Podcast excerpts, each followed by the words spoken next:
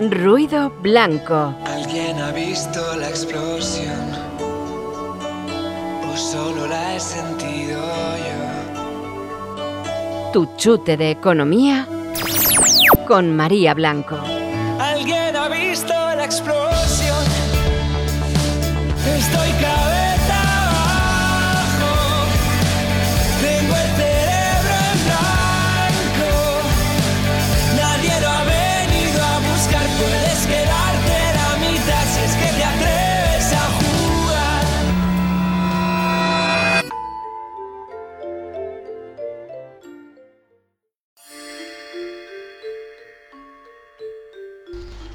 María, estamos ya metidos en el tarro de formol y hay que darle mucho al tarro hoy. ¿Hoy qué nos vas a traer? Hoy no hay que darle mucho al tarro. o- bueno, sí, podíamos, podíamos decir. No sé qué decir. Voy a contarlo y luego la gente que, que opine al respecto. Quería decir una cosa al hilo de lo que has comentado de las redes sociales.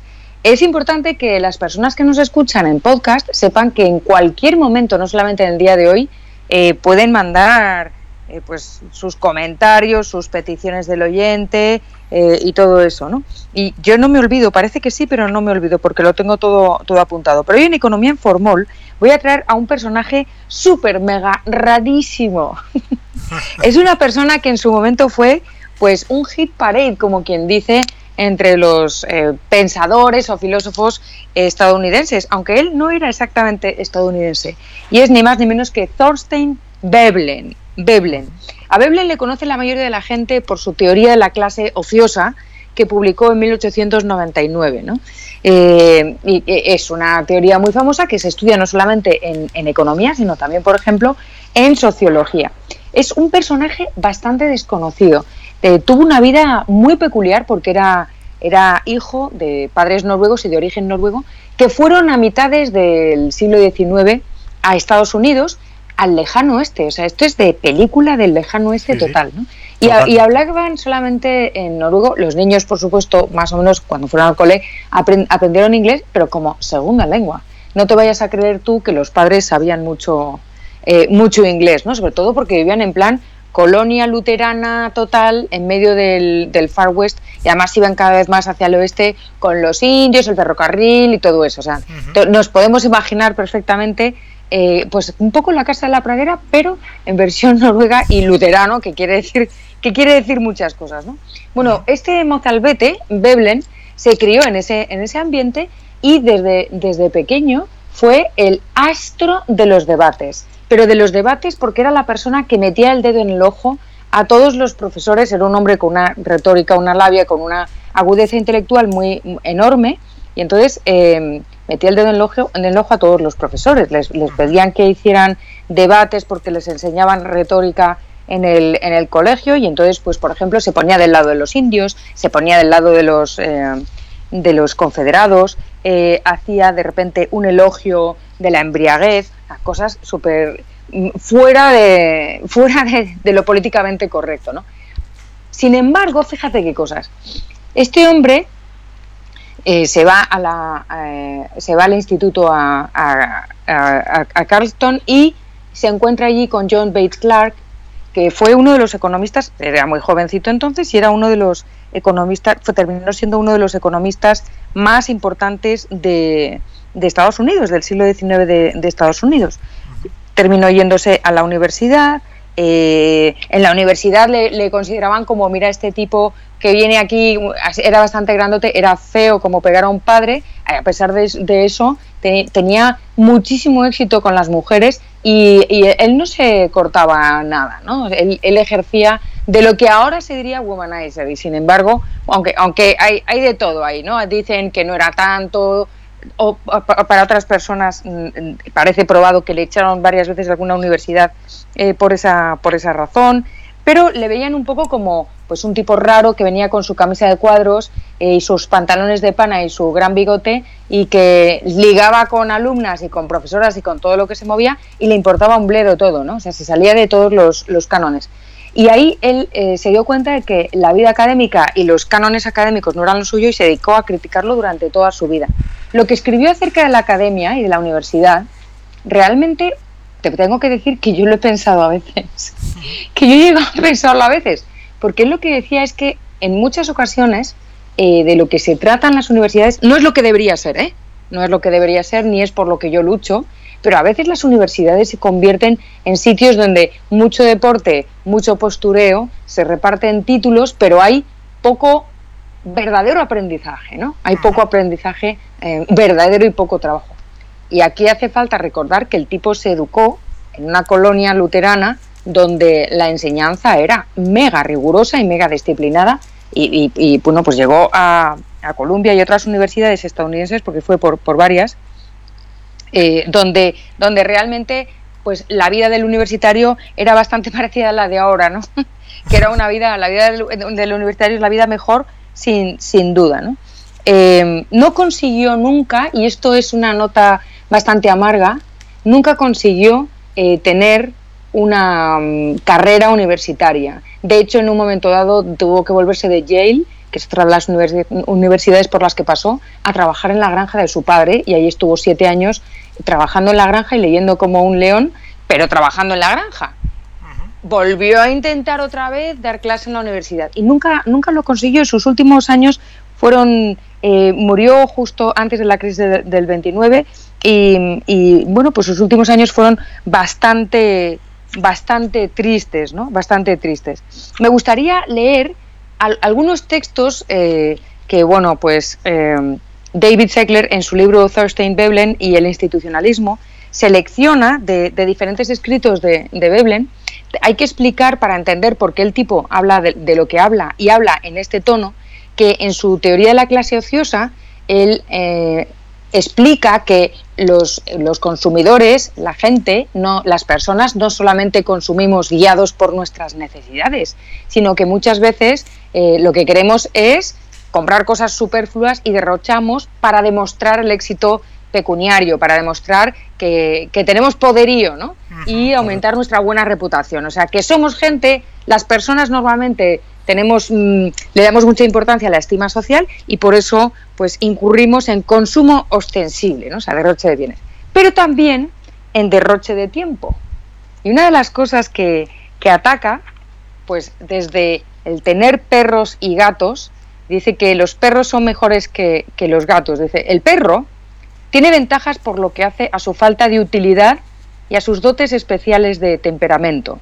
Es el más sucio y el de peores costumbres de todos los animales domésticos.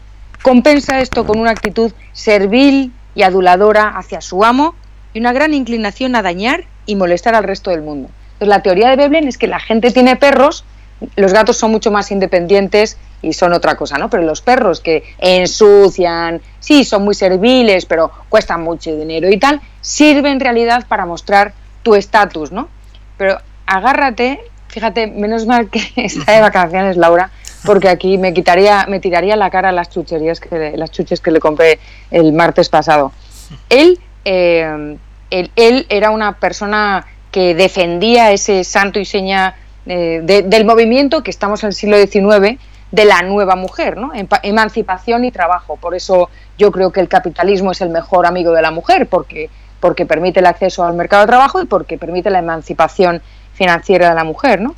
Pero lo que, eh, lo que critica de lo que ve en su entorno es, por ejemplo, la manera de vestir de las mujeres. Um, el vestido de las mujeres llega más lejos aún que el de los hombres, en lo que se refiere a demostrar que quien lo usa se abstiene de toda tarea productiva. Esto va dedicado en concreto al cinturón de Hermes de Carmen, eh, nuestra ministra amada. La razón sustancial, sigue Veblen, de nuestro tenaz aferramiento a la falda es precisamente esta, es cara y dificulta a su usuaria todo movimiento, incapacitándola para todo trabajo útil. En teoría económica, el corsé es sustancialmente una mutilación, provocada con el propósito de rebajar la vitalidad de su usuaria y hacerla incapaz para el trabajo, de modo permanente e indudable. O sea, tú fíjate, si viviera en la época en la que vivimos, donde, donde bueno, pues se siguen llevando los estiletos. Es verdad que vestimos un poquito eh, menos sofisticado que en el siglo XIX. No os, no os, quedáis atrás vosotros, los hombres, ¿eh? porque cuando habla de- del deporte le parece, dice, es notable, por ejemplo, que incluso muchos hombres prosaicos y bonachones que van de caza suelen llevar un exceso de armas y bagajes con objeto de impresionar su propia imaginación con la idea eh, de la seriedad de su empresa. Eso eh, referente a la caza, pero en general el deporte le parecía una cosa terrible eh, que pretendía simplemente pues emular y mostrar eh, lo que se y, y la pertenencia, el afán de pertenencia, la emulación a los que te parecen más eh, poderosos, etcétera, y cómo se crea hasta un- una jerga y un lenguaje eh, muy particular. ¿no? Así que este es el, el autor que traigo hoy, Thorstein Veblen. Eh, bueno, pues animo a todos a que, a que lean, especialmente a, a nuestra ministra, que lea un poco, si no se le atraganta, la teoría de la clase ociosa, más que por clase, por ociosa, ¿no? A ver qué, qué le parece. La verdad que ha estado muy interesante, pero entonces eh, este hombre es una mezcla entre el Grinch, yo le veo una persona así un poco... es un Grinch, el Grinch de la economía el es Grinch de la sí, señor. economía. Y Exacto. bueno, vamos a pasar a esa dedicatoria que tienes. bonita, Exactamente. Bueno, es con- una canción de Sí. los Beatles porque ayer fui eh, a ver Forever, eh, la película que no voy a decir de qué va, pero, pero está tiene banda sonora Beatles total. Entonces le quiero dedicar una canción que compuso George Harrison, no voy a decir el nombre, eh, bueno, sí voy a decir el nombre, se llama Piggies, eh, cerditos, ¿no? Y, y la- lo compuso George Harrison describiendo lo que él consideraba que era la clase opulenta. ¿no? Él lo asocia a la clase capitalista, a los ricos, yo lo asocio a los políticos. Lo asocio a los políticos especialmente, esos políticos socialistas que están instalados como Carmen Calvo en su ministerio o en su puesto político y que no han trabajado en su vida, han doblado el espinazo porque desde jóvenes han estado en un partido político eh, llevándoselo crudo, pues les dedico esta bonita canción en el día de su onomástica que se llama Piggies. Pues vamos a escucharlo si te parece bien. Bonita. Venga, va.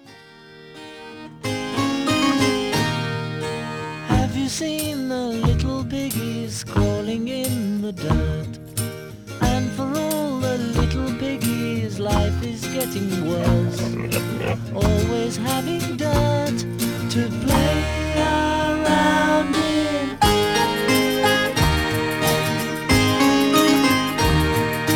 Have you seen the bigger piggies in the starched white sheds? You will find the bigger piggies stirring up the dirt.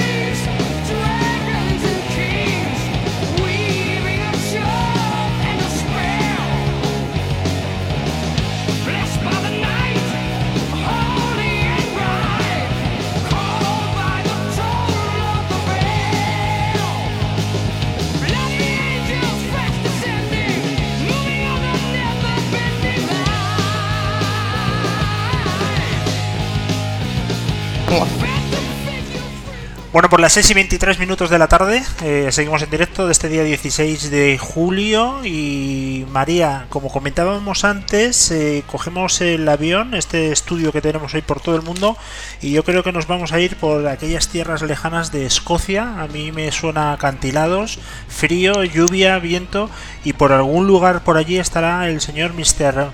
Marcus. McCurtain, sí señor. Vamos a ver Álvaro Cortina. A ver si le localizamos por alguno de estos sitios. Eh, Mr. Marcurchen. ¿Qué tal? ¿Qué tal, Luis? ¿Cómo estás? ¿Cómo Muy bien, tú?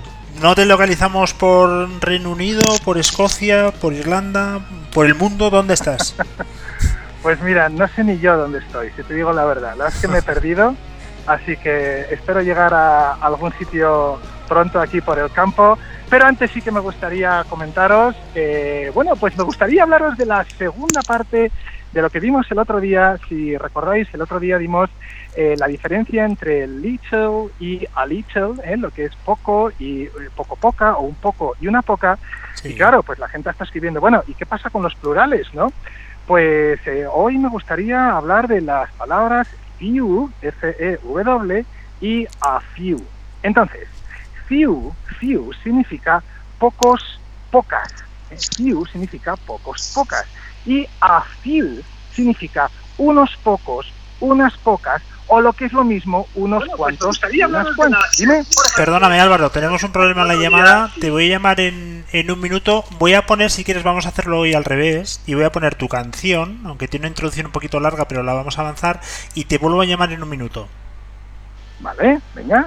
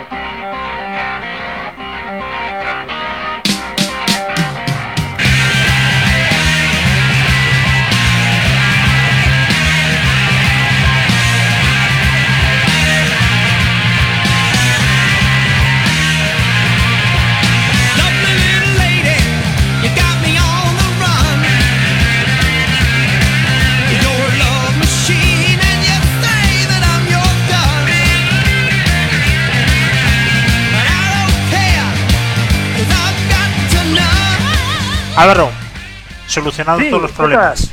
Cuéntanos, seguías con el FIU y la píldora de hoy. Sí, es, es este, simplemente que es que la gente, eh, veo que en las clases la gente se lía mucho con eh, la diferencia de few y de a few. Y es muy sencillo, al igual que little era poco y a little es un poco, few es pocos pocas y a few es unos pocos, unas pocas, o lo que es lo mismo también, unas cuantas o unos cuantos. Por ejemplo, eh, repetía antes, tengo pocos amigos es I have, I've got few friends. Tengo muy pocos, tengo contados con los dedos de la mano. I have few friends. Sin embargo, I have a few friends. eh, A few friends are coming. Es unos pocos amigos van a venir. Que es lo mismo que decir unos cuantos amigos.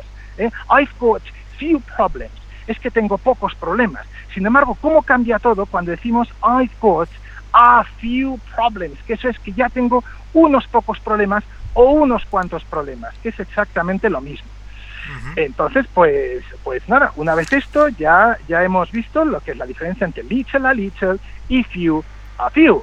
Y Bueno. ahora, pues no sé si la habréis puesto, Sí. la canción. Sí, cuéntanos de todas formas, eh, Álvaro o, o Mr. Marcuchin, para ser más exactos. Eh, Sí, sí. Tú que eres un musicólogo de primera, ¿qué es lo que va a sonar mientras está Nada, la pues intro?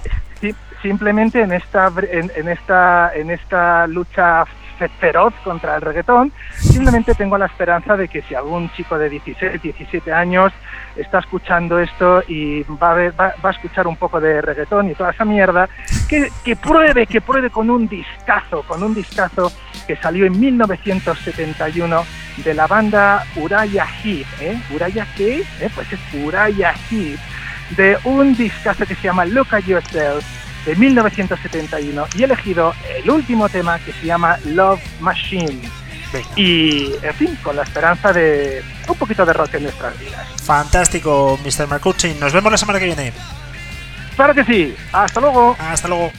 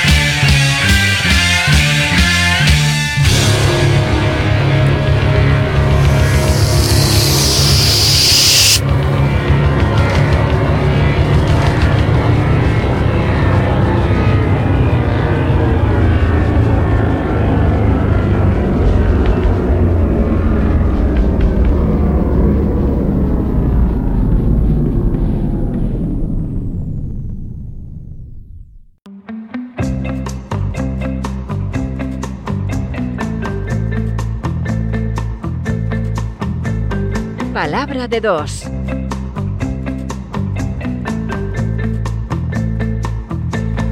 I love you, I love you, I love you. And where you go, I'll follow, I'll follow, I'll follow. You'll always be my true love, my true love, my true love. From now until forever, forever, forever. I will follow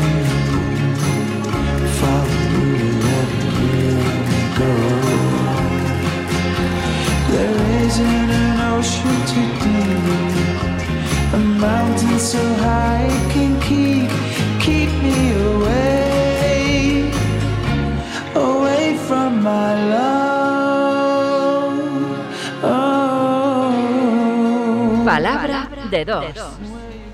Palabra de dos en directo. Estamos a las 6 y 32 de esta tarde del día 16 de julio con un calor de narices. Tenemos en algún lugar del mundo a María Blanco, pero muy localizado. Aquí estoy. a ahí estás, ¿verdad?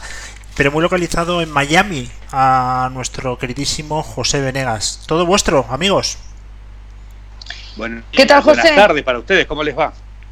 Bueno, eh, hoy es martes 13, el pro- Oh. programa se está haciendo fuera del, fuera del estudio, entonces estamos cada uno en un sitio distinto. No vamos a decir las localizaciones para crear más misterio y ha, pro- se ha, ha pasado de todo. O sea, hemos tenido que cortar la conversación con Álvaro Cortina, hemos tenido que volver, se oía bien, mal, no te oíamos, pero vamos a ir más allá de- del destino y de la mala suerte del martes y 13. Oye, Oye, José, mira, María. te quería comentar Perdóname, María. te quería- Perdóname, Sí, pero en, en el mundo en el que yo vivo es martes 16. ¿En el tuyo es martes 13? sí, es martes 13. vale, vale. Pues ya está. Eh, no, solo puede ser que sea martes 13. Aunque ayer fuera 15, día del cumpleaños de mi hijo, tiene que ser martes 13, por alguna Vale, razón. vale. Bueno, tuyo. Nuevo día, nuevo día de mala suerte los martes 16. A ver, José, te quería comentar eh, algo que está, que está pasando ahora mismo. Eh, no lo quiero cir- circunscribir al tema de Carmen Calvo porque he dicho que no voy a hablar de ella y no voy a hablar de ella, pero resulta que de repente la ministra, una- no sé ni de qué, eh, o sea, es que no me interesa de qué es, una ministra española del Partido Socialista ha dicho que eso de que el feminismo es de todas las mujeres no es verdad, que es solo de las socialistas. No solamente no es de los hombres, es de las mujeres y es de las socialistas. Y a mí me ha llevado a pensar cómo esto sucede no solamente con el feminismo, sino con lo moral, con el bien, con la ecología, con el cuidado de los pobres, con quienes cuidan de los niños eh, y, y- quién cuidan de los mayores. O sea, esta especie de superioridad moral en, en la que vivimos y que yo creo que es universal. ¿Tú cómo, cómo lo ves? ¿Tú crees también que es universal? Yo creo que es universal y que además es un tipo de, abordaje de la realidad que se está multiplicando también por otros sectores. O sea, no lo veo tampoco en este momento solamente eh, limitado a la izquierda. Me parece que lo que expresa es que ella tiene una versión socialista del feminismo y no se le ocurre ninguna otra, ¿no? Y hay otras. Eh, el problema es que ni siquiera las puede considerar, porque es muy difícil ver el error desde adentro de una caja, que es como ellos lo analizan. Cuando ella dice no existe ningún otro feminismo que no sea el socialista, o ningún otro ecologismo que no sea, o medioambientalismo que no sea el socialista, quiere decir que están viendo las cosas solamente a través de un credo y dentro de una caja de ese credo y que son incapaces y no tienen ganas de considerar otras posibilidades. Así que lo que les preocupa, más que las mujeres, más que el medio ambiente, más que cualquier otra cosa, es cómo ellos están parados de entrada frente a la realidad. O sea, su visión socialista, ella entiende que es la que le hace, la hace buena. Es la única real, es la única real. Lo- No, porque es la única, porque además no solamente un problema epistemológico, es la única que la hace buena a ella. Fíjate si hubiera un feminismo que no fuera socialista, ella no sería buena. Y me parece, hay una frase de T.S. Eliot que, su- que cita eh, Thomas Sass en uno de sus libros, que es la mitad del mal que se hace en este mundo está hecho por gente que quiere ser importante. Qué Este, grandísima eso- cita. Eh, No, no, es, es, que, es que explica mucho Qué más. grandísimo. Te digo, Thomas Sass explica mucho más de casi todo, y además con esta frase también, que el análisis político directo. Acá hay un problema de el que no se quiere salir de su ámbito de creencias y que cree y que se ve amenazado porque hay otra versión de favorecer a las mujeres que no es exactamente la que le pertenece, la amenaza que siente es hacia su propia imagen, hacia lo que significaría ella misma si existiera otra posibilidad. ¿Cómo hace para ser buena en el liberalismo, por ejemplo, ¿no? en la idea liberal del, del feminismo? ¿Cómo hace para ser buena? No se le ocurre. Claro. Porque no puede ser buena porque no puede ser paternalista, porque no puede ser protectora. Sí, sí, exactamente. Pero déjame que, que te traslade, estoy completamente de acuerdo. Qué, qué extraño que yo esté de acuerdo contigo, ¿no? Pero, eh, te lo voy a trasladar a un tema mucho más espinoso, porque yo sé que tú, tú te atreves con los miuras, ¿no? Con los toros más bravos. Eh, en, la, en la misma semana que esta señora ha dicho esas cosas que realmente, por lo que tú estás diciendo, para mí se delata como, como eslabón débil, ¿no? Como re- contándonos su debilidad.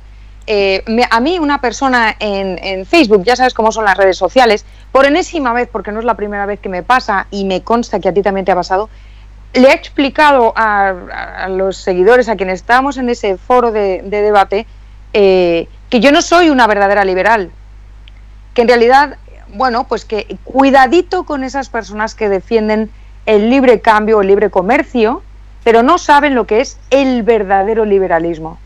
Caray, eh, como tú decías, no es una cosa exclusivamente socialista, ¿no? Esto de denunciar el único feminismo posible es el de la mujer socialista. Resulta que también hay personas dentro del, de- del pensamiento liberal que yo siempre he alardeado de, y escribí un libro sobre las tribus liberales, de que es amplio, eh, donde caben muchísimas cosas, muchísimas creencias religiosas o no creencias religiosas, eh, y una visión política que mientras respetes, por supuesto es que la izquierda no cabe, pero la derecha socialista tampoco, mientras respetes la iniciativa individual, eh, la responsabilidad individual, etcétera, y, eh, ¿no? la propiedad privada, etcétera, vamos, los principios básicos, pues está bien, ¿no? Puedes defender la naturaleza, eh, puedes eh, defender la vida en el campo, defender la vida en la ciudad, o sea, es como amplio, ¿no? Pues ya no, ya no. Y entonces Pero- ahora te encuentras con personas que tienen la misma estructura mental de solamente el socialismo puede defender a la mujer, a los débiles. ¿qué? dentro del liberalismo. ¿Tú esto cómo lo, cómo lo percibes?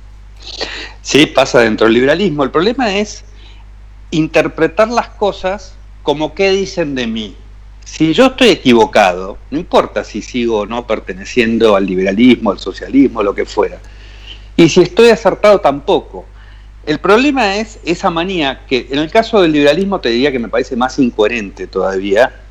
Esa manía de discutir las cosas a través de la pertenencia. De saber si- yo al decir esto estoy adentro o estoy afuera. ¿Qué importa?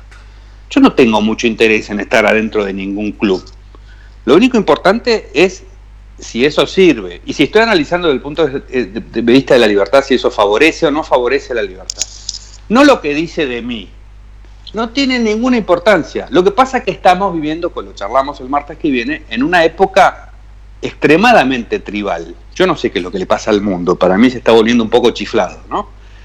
Pero es una época extremadamente tribal donde lo que se discuten son las identidades y las pertenencias. Algo que es, desde el punto de vista, de- si hablamos del liberalismo, no, no tiene mucho que ver. Pero aún ahí se están discutiendo las identidades y las pertenencias, a través de las cuales aquel que dice lo que yo no pienso no pertenece a mi grupo, por lo tanto es un enemigo. El peor pecado, como en la Edad Media, es no creer.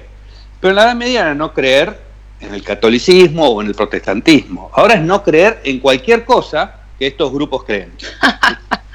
Entonces, Totalmente cierto. Es como, es como si viviéramos en una época de sectas eh, donde la discusión racional es imposible, porque la discusión ra- racional es argumentos, situaciones, consecuencias, no quién sos vos cuando me lo decís. No interesa quién sos vos o quién soy yo cuando lo digo. Esto de la locura, estamos en la locura más absoluta. Es, es una reflexión muy interesante eh, que me, me gustaría que dejáramos el tema de, las, de este pensamiento sectario y tribal eh, para el martes que viene y lo enganchemos otra vez y tengamos estas mini conversaciones si te parece bien. Dale, me parece maravilloso. Pues te mando un abrazo muy fuerte y te emplazo para dentro de siete días exactamente. Ok, nos vemos en. Hablamos en siete días. Hablamos, hablamos. Un beso. Chao, chao. solo la he sentido yo.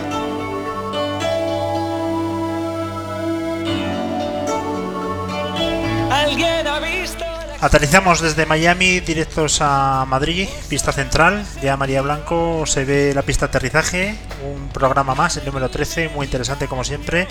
¿Tienes alguna reflexión que hacernos bonita?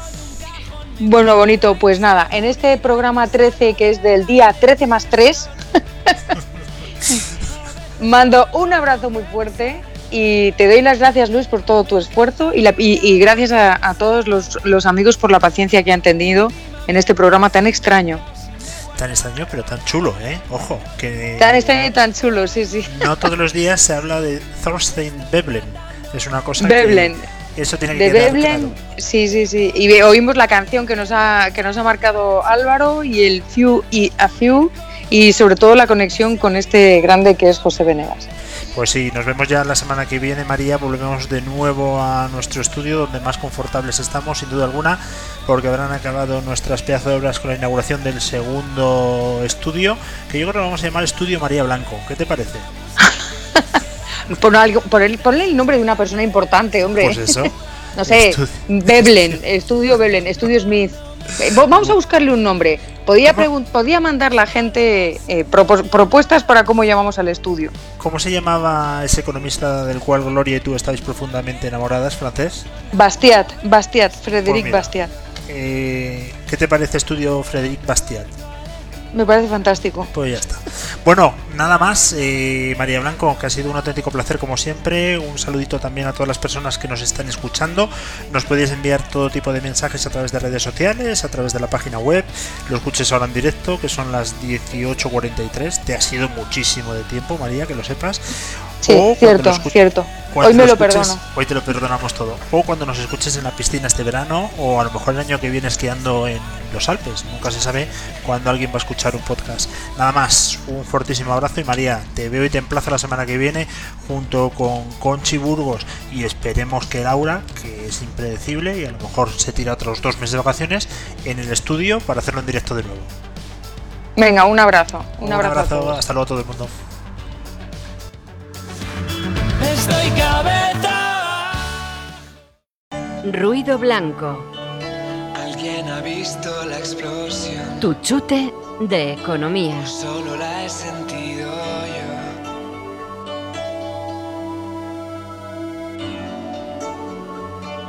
Alguien ha visto la explosión. O solo